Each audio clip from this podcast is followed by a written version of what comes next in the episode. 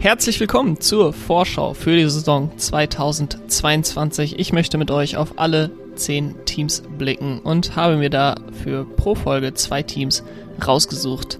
Ich blicke mit euch kurz auf die Fahrer und den Teamchef und will dann drei essentielle Fragen beantworten. Wer gewinnt das Qualifying-Duell? Wer holt mehr Punkte? Und was wird die Schlagzeile der Saison? Danach will ich dann ein bisschen tiefer gehen auf die Fragen, die sich mir vor der Saison bei dem jeweiligen Team stellen. In unregelmäßigen Abständen kommt daher bis zum Test in Barcelona immer mal wieder eine Vorschau, bei der ich mir zwei Teams anschaue, in umgekehrter Reihenfolge der letztjährigen Konstrukteursweltmeisterschaft. Ich freue mich, dass du dabei bist und wünsche dir jetzt viel Spaß mit der heutigen Vorschau. Und ich starte mit dem Team, das letztes Jahr den letzten Platz in der Konstrukteursweltmeisterschaft belegt hatte. Und das ist natürlich das Team von Haas, das Ural Kali Haas F1 Team, wie es inzwischen heißt. Die beiden Fahrer, wie letzte Saison auch, Mick Schumacher und Nikita Mazepin, beide wären, werden ihre zweite Saison im Jahr 2022 bestreiten. Und ihr Teamchef heißt Günther Steiner, der schon seit 2014, also sogar ähm, eineinhalb Jahre bevor das Team überhaupt gestartet ist in der Formel 1, ähm, bei Haas war und das Ganze von, von klein auf mit aufgebaut hat. Kommen wir dann direkt zu den drei Fragen. Einmal, wer gewinnt das Qualifying-Duell? Letzte Saison ähm, ging es sehr deutlich mit ähm, 19 zu 3 an Mick Schumacher und ich kann mir da nicht vorstellen, dass das im nächsten Jahr anders wird. Ähm, und wer holt mehr Punkte? Letztes Jahr haben ja beide Fahrer keine Punkte geholt. Ähm, Haas das ganze Jahr punktlos geblieben. Im Rennen war allerdings auch Mick Schumacher deutlich weiter vorne. 16 zu 5 hat er das Rennduell gegen Nikita Mazepin gewonnen. Daher werde ich auch hier sagen, wer holt mehr Punkte? Mick Schumacher. Und dann kommen wir zur Schlagzeile der Saison. Ich habe die bei Haas ein bisschen aufgeteilt, denn es kann aus meiner Sicht sowohl positiv als auch negativ verlaufen, die Saison. Ähm, Im positiven Fall ist die Schlagzeile der Saison für mich, Mick Schumacher holt seine ersten Formel 1 Punkte. Im negativen Fall wäre es, Haas steigt nach der Saison 2022 aus der Formel 1 aus. Ich würde es nicht für ausgeschlossen halten, ähm, wenn die Saison ähnlich verlaufen wird wie letztes Jahr und nicht deutliche Steigerungen zu sehen sind beim Team. Und nun möchte ich ein bisschen tiefer in die Materie Haas einsteigen, beziehungsweise auch in die Materie Mick Schumacher, denn die große Frage, die sich für mich bei Haas vor der Saison 2022 stellt und worauf ich ein besonderes Augenmerk legen werde, ist die Frage, wie sehr Mick Schumacher sich in seiner zweiten Saison verbessern kann. Er hat sowohl in der F3 Euro Serie, die er 2018 gewonnen hat, als auch in der Formel 2, die er 2020 gewonnen hat, jeweils in der zweiten Saison einen Riesenschritt nach vorne gemacht. Er wurde ähm, 2017 Zwölfter in der F3 Euro Serie und äh, 2019 ebenfalls Zwölfter in der Formel 2 und hat es dann in der zweiten Saison geschafft, ähm, sich quasi freizuschlagen. Ähm, die hat die Serie dann wahrscheinlich so richtig verstanden, das Auto richtig verstanden äh, und hat dann beide Serien gewonnen. Und mit diesem Wissen im Hintergrund hatte ich ehrlich gesagt letzte Saison erwartet, dass er ein bisschen mehr Einstiegsprobleme in die Formel 1 hat, dass Nikita Mazepin ihm vielleicht sogar gefährlich werden kann. Ähm, immer mal wieder in der Formel 1, aber das war in keinem Fall der Fall. Er war von Anfang an schneller als Nikita Mazepin und wahrscheinlich hat er als Rookie ähm, das meiste, was aus dem Haas rauszuholen war, rausgeholt. Es ist aber sehr schwierig, seine Rookie-Saison wirklich zu bewerten, denn er hat nun mal ein sehr unterlegenes Auto gehabt ähm, und er hat einen Teamkollegen gehabt, dem er sehr überlegen war. Äh, dementsprechend sind irgendwie keine wirklichen Vergleichswerte da ich habe mir jetzt aus der Vergangenheit mal zwei Vergleichswerte rausgesucht, bei denen es äh, sehr prominente Fahrer gab, die in ihrer allerersten Formel 1-Saison ebenfalls in einem hoffnungslos unterlegenen Auto mitgefahren sind. Ähm, und für den ersten Vergleich gehe ich dafür einmal zurück bis ins Jahr 2001 zu Fernando Alonsos Premieren-Saison, damals mit Minardi, ähm, die über Jahre hinweg hinterher fuhren.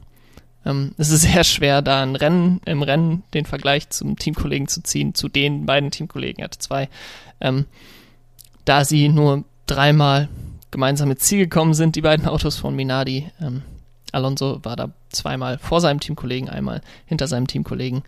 Ähm, Im Qualifying allerdings äh, hat er in 17 Rennen 15 Mal das Qualifying-Duell gewonnen. Ähm, also eindeutig, dass, dass er eher der beste Fahrer im Team war. Ähm, aber beide, beide Teamkollegen da auch ohne äh, nennenswerte äh, Formel 1-Karrieren, Taso Marquez und Alex Jung, keine äh, Formel 1-Fahrer, die jetzt über Jahre hinweg ähm, solide, gute Leistungen gebracht haben. Ähm, was dann wiederum schwierig ist, ist daraus Schlüsse zu ziehen für, eine, für die Entwicklung, die Mick Schumacher in der zweiten Saison äh, machen könnte, machen sollte. Ähm, denn Fernando Alonso, wie viele von euch vielleicht wissen, bevor er zu Renault ging, hat seine zweite Saison sozusagen ausgelassen, beziehungsweise seine zweite Saison kam erst 2003, da er 2002 zugunsten von Mark Webber gehen gelassen wurde bei Minardi ähm, und eben nicht in der Formel 1 war in dem Jahr. Ähm, daher der Vergleich äh, ziemlich schwierig.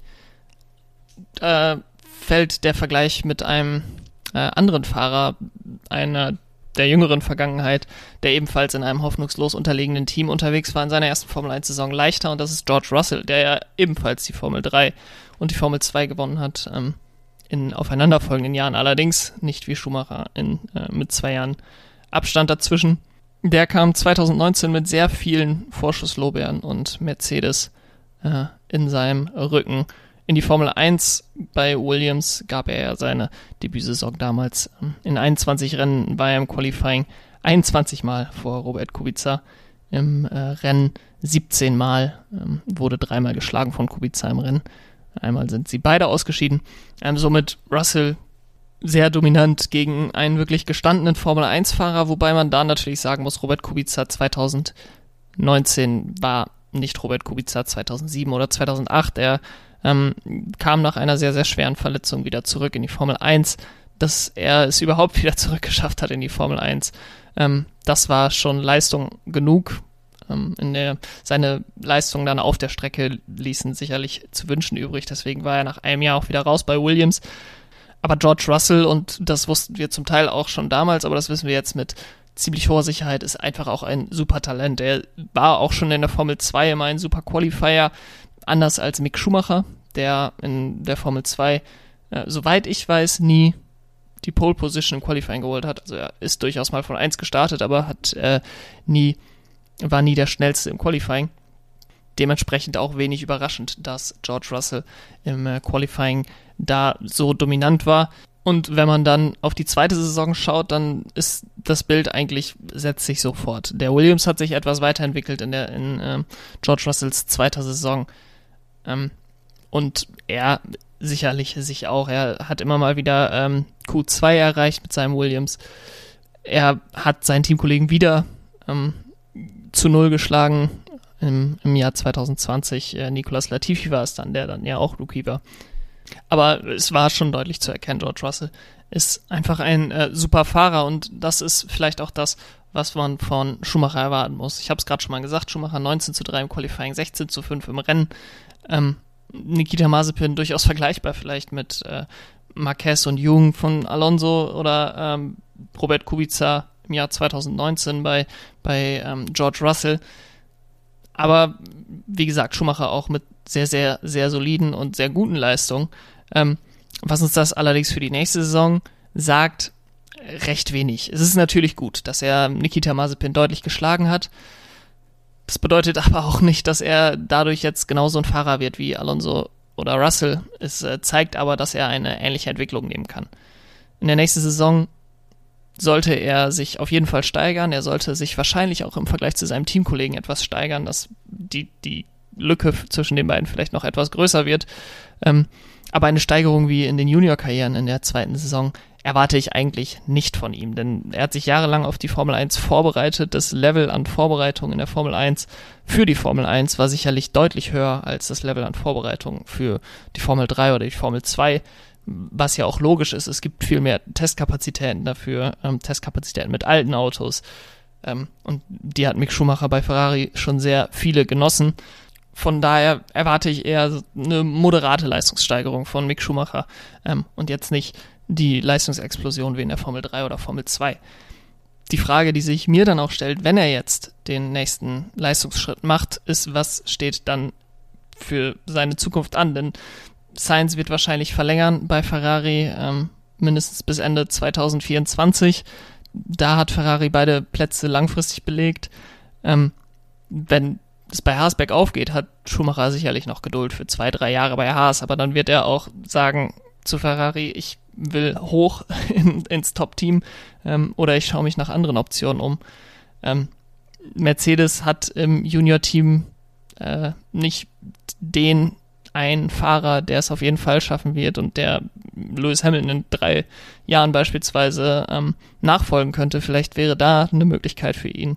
Ähm, sonst wird Haas ihn sicherlich auch dauerhaft behalten wollen, ähm, wobei da dann eine wirkliche Leistungssteigerung auch kommen muss. Ähm, Williams, Aston Martin sicherlich auch Optionen für ihn, äh, McLaren und Red Bull. Ähm, da sehe ich die Option eher weniger.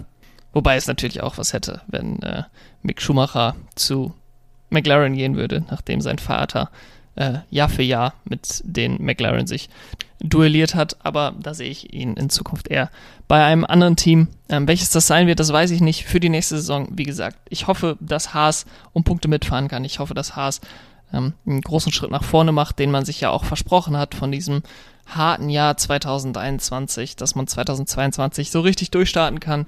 Ähm, für ganz vorne wird sicherlich nicht reichen, dafür ist das Budget auch zu knapp, dafür ähm, sind einfach auch technischen Möglichkeiten nicht gut genug bei Haas. Äh, aber ich hoffe, dass er um Punkte mitfährt, ich hoffe, dass er eine Leistungssteigerung zeigen kann und Nikita Mazepin weiter deutlich hinter sich halten kann. Das heutige Team Nummer zwei ist das neuntplatzierte Team der Konstrukteursweltmeisterschaft 2021 und das ist das Team von Alfa Romeo, die im Gegensatz zu Haas zwei komplett neue Fahrer eingestellt haben. Das ist einmal Valtteri Bottas, der von Mercedes kommt und dann Guang Yu der als Dritter der Formel 2 ähm, aus dem Alpine Junior Team zu Alfa Romeo wechselt. Teamchef ist Frederic Vasseur, der das Ganze jetzt seit Mitte 2017 macht. Ähm, mit Blick auf die drei großen Fragen Wer gewinnt das Qualifying-Duell? Das wird aus meiner Sicht eindeutig Valtteri Bottas sein. Er gehört seit Jahren zu einem der besten Qualifier äh, im, im Feld. Äh, wer holt mehr Punkte? Das wird dann auch Valtteri Bottas sein. Einfach die Erfahrung und äh, die Leistungen, die er abrufen kann, sollten gegen Guang Yuzhu deutlich überwiegen. Ähm, und die Schlagzeile der Saison und äh, da hoffe ich, dass ich nicht allzu viele Alfa Romeo-Fans enttäusche, aber ich vermute, dass Alfa Romeo die Saison als letzter abschließen wird. Ähm, es muss ein Team geben, das Zehnter wird. Ich habe jetzt nichts persönlich gegen Alfa Romeo, ähm, aber ich könnte mir vorstellen, wenn Haas den Schritt nach vorne macht, holen, wenn Williams sich ein bisschen weiterentwickeln kann in der nächsten Saison weiterhin, ähm, dass Alfa Romeo vielleicht an der Stelle einfach ein bisschen zurückbleibt und deswegen äh, vermute ich, dass das Team die Saison auf Platz 10 beenden wird. Und für mich die große Frage vor der Saison 2022 ist, wie wird sich Guang Yuzhu in der Formel 1 schlagen? Ähm, kurz zu Guang Yuzhu, er ist ein 22-jähriger Fahrer aus Shanghai in China. Er hat viel Sponsorengeld, was er mitbringt in die Formel 1, was sicherlich auch dazu beigetragen hat, dass er in der Formel 1 fährt. Ähm, die chinesischen Sponsoren sehen da Hoffnung drin, ihn als ersten chinesischen Formel-1-Fahrer zu installieren. Er hat das Cockpit bei Alfa Romeo bekommen. Und das führt natürlich schnell dazu, dass er diesen Stempel Paydriver aufgedrückt bekommt und gesagt wird, dieser Fahrer hat es nicht verdient, in der Formel 1 zu sein. Ähm, ich sehe das, versuche das auf jeden Fall etwas differenzierter zu sehen und will mir deswegen heute mal ihn angucken ähm, gegen Nikita Mazepin, gegen Nicolas Latifi oder Lance Stroll, die in den letzten Jahren als in Anführungsstrichen Paydriver in die Formel 1 gekommen sind, ähm, eben durch Sponsorengelder, externe Sponsorengelder, ähm, die ihren Platz sich erobert haben in der Formel 1. Blicken wir allerdings zunächst einmal auf das, den Lebenslauf von Guang Yuzhu, einfach um zu etablieren, ähm, was er geleistet hat, um das dann mit den anderen Fahrern vergleichen zu können. Er hat ähm, 2015 sein Debüt auf äh, vier Reifen, beziehungsweise äh, nicht auf vier Reifen, denn Kartfahrer war er vorher schon, aber sein Debüt ähm, im Auto gegeben. Äh, und zwar in der italienischen Formel 4 war auch sein Debüt in Europa und er hat die Saison direkt als Zweiter beendet. Die italienische Formel 4 ist sicherlich ähm, die renommierteste Formel 4 in Europa. Ich denke, das ist, äh, das kann man durchaus so sagen. Ähm, und ein zweiter Platz dort war sehr beeindruckend, hat auch Ferrari auf ihn gezogen, ähm, die ihn schon seit 2014 unterstützten ähm, und dessen Driver Academy er Mitglied war. Äh, er ist dann 2016 direkt in die nächsthöhere Serie gegangen, was dann die Formel 3 Euro Serie ist. Ähm, seit 2019 ist die Formel 3 Euro Serie ja mit der GP3 zusammengelegt worden zur FIA Formel 3. Ähm, vorher war die F3 Euro Serie ein bisschen stärker, würde ich sie ähm, einschätzen, als die, als die GP3.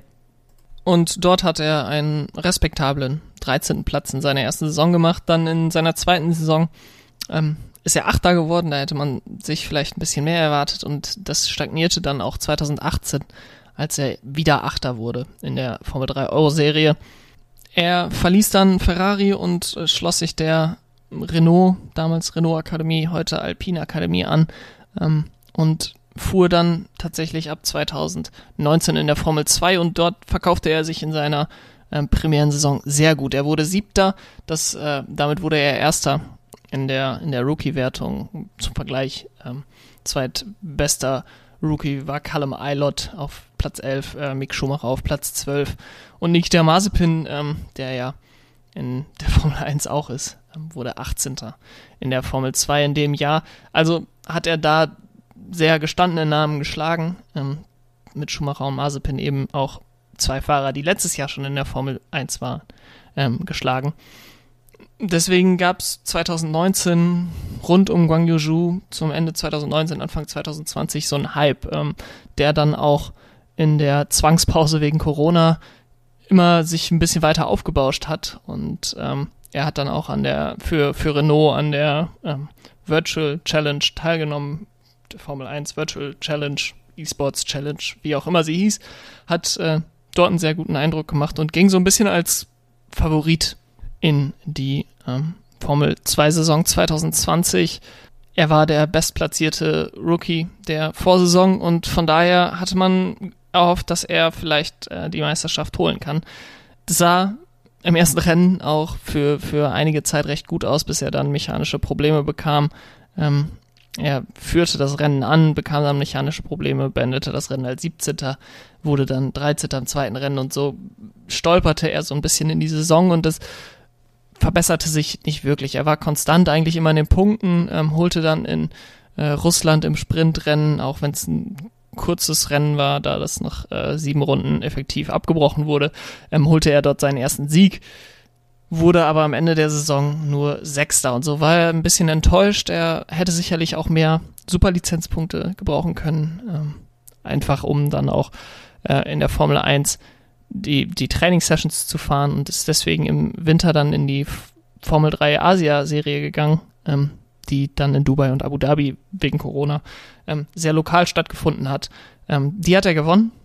Sicherlich ähm, keine große Serie, ähm, aber er hat auf jeden Fall gezeigt, er kann sich, er kann sich durchsetzen, er kann Meisterschaften gewinnen, ähm, holt natürlich auch als schönen Nebeneffekt einige Superlizenzpunkte und äh, kam dann in die Formel 2 Saison 2021 mit dem Mindset, okay, jetzt muss ich abliefern, jetzt gilt es, wenn ich jetzt nicht abliefere, könnte der Formel 1 Traum vorbei sein, ähm, ganz egal wie viele Sponsorengelder ich mitbringe und äh, so wurde er dann Dritter in einer sehr, sehr guten Formel 2 Saison aus meiner Sicht ähm, hinter Oscar Piastri und Robert Schwarzmann. Und das war in Kombination mit dem Geld, was er mitbrachte, ähm, gut genug für Alfa Romeo zu sagen, wir holen dich ähm, für 2022 in unser Auto.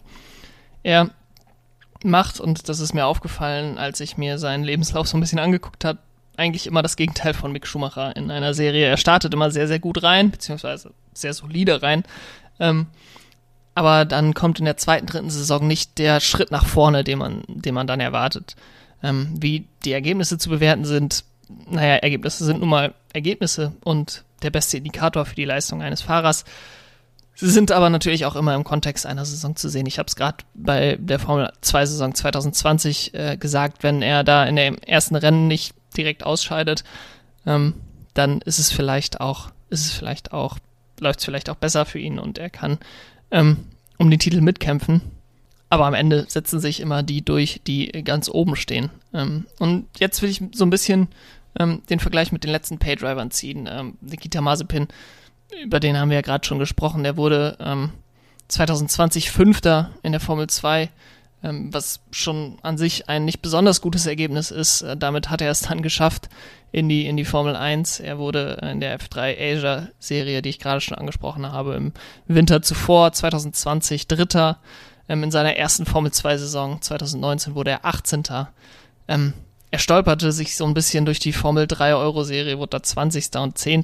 Ähm, hat dann bei ART in der, in der GP3 ähm, seine Chance bekommen und hat dort die Vizemeisterschaft 2018 geholt. Ähm, das war sicherlich so ein bisschen sein Durchbruch. Aber er hat schon ein phänomenal schlechtes Resümee ähm, für einen Formel 1-Fahrer, das muss man sagen. Also ähm, in der Formel 2 hat er, ich glaube, er hat zwei Siege geholt 2020. Ähm, ansonsten ähm, nicht, nicht, besonders, nicht besonders beeindruckend. Auch, auch seine frühe äh, Karriere ähm, hat sich eigentlich nie wirklich bei großen Teams angeboten. Er war nie in irgendeiner Akademie. Hat sich das natürlich auch, weil er es so oder so finanzieren konnte, hat er sich dadurch natürlich auch ähm, Freiheit, Freiheiten behalten. Ähm, vielleicht dann einen Formel 1 Platz bei Haas zu bekommen, wie er es äh, im letzten Jahr gemacht hat. Aber wenn man jetzt Guang Yuzhu und Nikita Mazepin vergleicht, ähm, alleine nur auf der Strecke, von neben der Strecke möchte ich gar nicht anfangen, aber alleine nur auf der Strecke ist ähm, Guang Yuzhu dort schon deutlich, deutlich äh, verdienter. Schauen wir dann auf Nicolas Latifi und äh, sehen da ein recht ähnliches Bild, ehrlich gesagt, zu dem, was Nikita Mazepin macht. Ähm, vielleicht ein bisschen ähm, anders in, in der Entstehungsform. Er ist 2012 bereits äh, in der italienischen Formel 3 gefahren, ähm, ist dort Siebter geworden, ist dann in die Formel 3 Euro-Serie, ist da 15. geworden, dann Zehnter äh, im darauffolgenden Jahr 2014, ist dann 2015 in der Formel Renault 3,5 gefahren, ist da Elfter geworden, ist ähm, dann aber auch schon bereits acht Rennen in dem Jahr in der, in der äh, GP2 gefahren, ohne wirklich äh, hervorzustechen, ist dann Vollzeit in die GP2 2016 gegangen und 16. geworden. Ähm, und hat dann 2017 eigentlich erst seinen Durchbruch wirklich gehabt. Er hat nie, wie gesagt, wirklich nie ähm, gute Ergebnisse in den, in niedrigen Kategorien geliefert und ist dann Fünfter in der Formel 2 2017 geworden, in einem Feld, was äh, hinter Charles Leclerc sicherlich ein bisschen zu wünschen übrig ließ. Nichtsdestotrotz, Ergebnisse sind Ergebnisse, wie gerade schon gesagt. Ähm, und dementsprechend war 2018 so ein bisschen seine Chance zu zeigen, okay, hier bin ich, holt mich in euer Formel 1 Team. Und die Chance hat er leider ähm, versiegt, versiegen lassen. Ähm, sicherlich auch dadurch bedingt, dass das Feld 2018 in der Formel 2 deutlich stärker war mit äh, George Russell, mit Landon Norris, mit Alex Albon. Und ähm, so wurde er nur Neunter in dem Jahr. Und äh, sein Formel 1-Traum hing dann quasi an seiner äh, vierten vollständigen und fünften Gesamtsaison in der Formel 2 2019. Und wieder in einem Jahr, in dem das Formel 2-Feld so ein bisschen äh, ja, schwierig zu bewerten war. In einem Jahr, in dem Nick de Vries Meister wurde und äh, sehr viele ältere Fahrer ähm, vorne landeten. In der Meisterschaft wurde Nicolas Latifi äh, Zweiter und äh, hat diesen zweiten Platz dann umgemünzt mit der Hilfe ähm, seines des Geldes seines Vaters in ein Formel 1 Cockpit bei Williams ähm, für die Saison 2020, ähm, wo er auch immer noch fährt.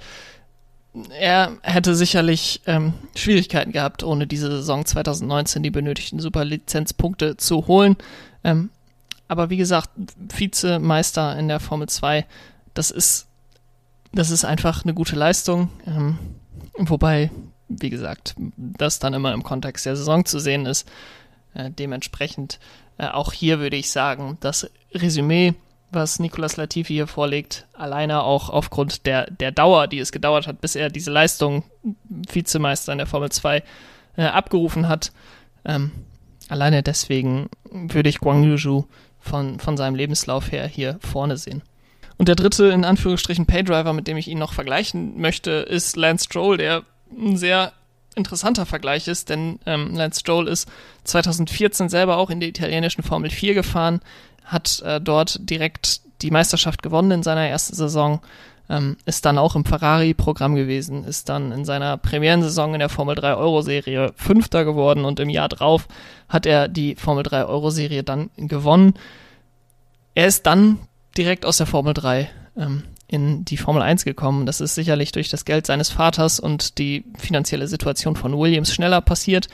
Aber es gab zu dem Zeitpunkt auch so einen kleinen Run auf junge Fahrer. Max Verstappen ist im Jahr davor mit äh, 17 in die Formel 1 gekommen und ähm, Verstappen mit Stroll gemeinsam waren dann auch der Grund für die Änderung der Superlizenzpunkte.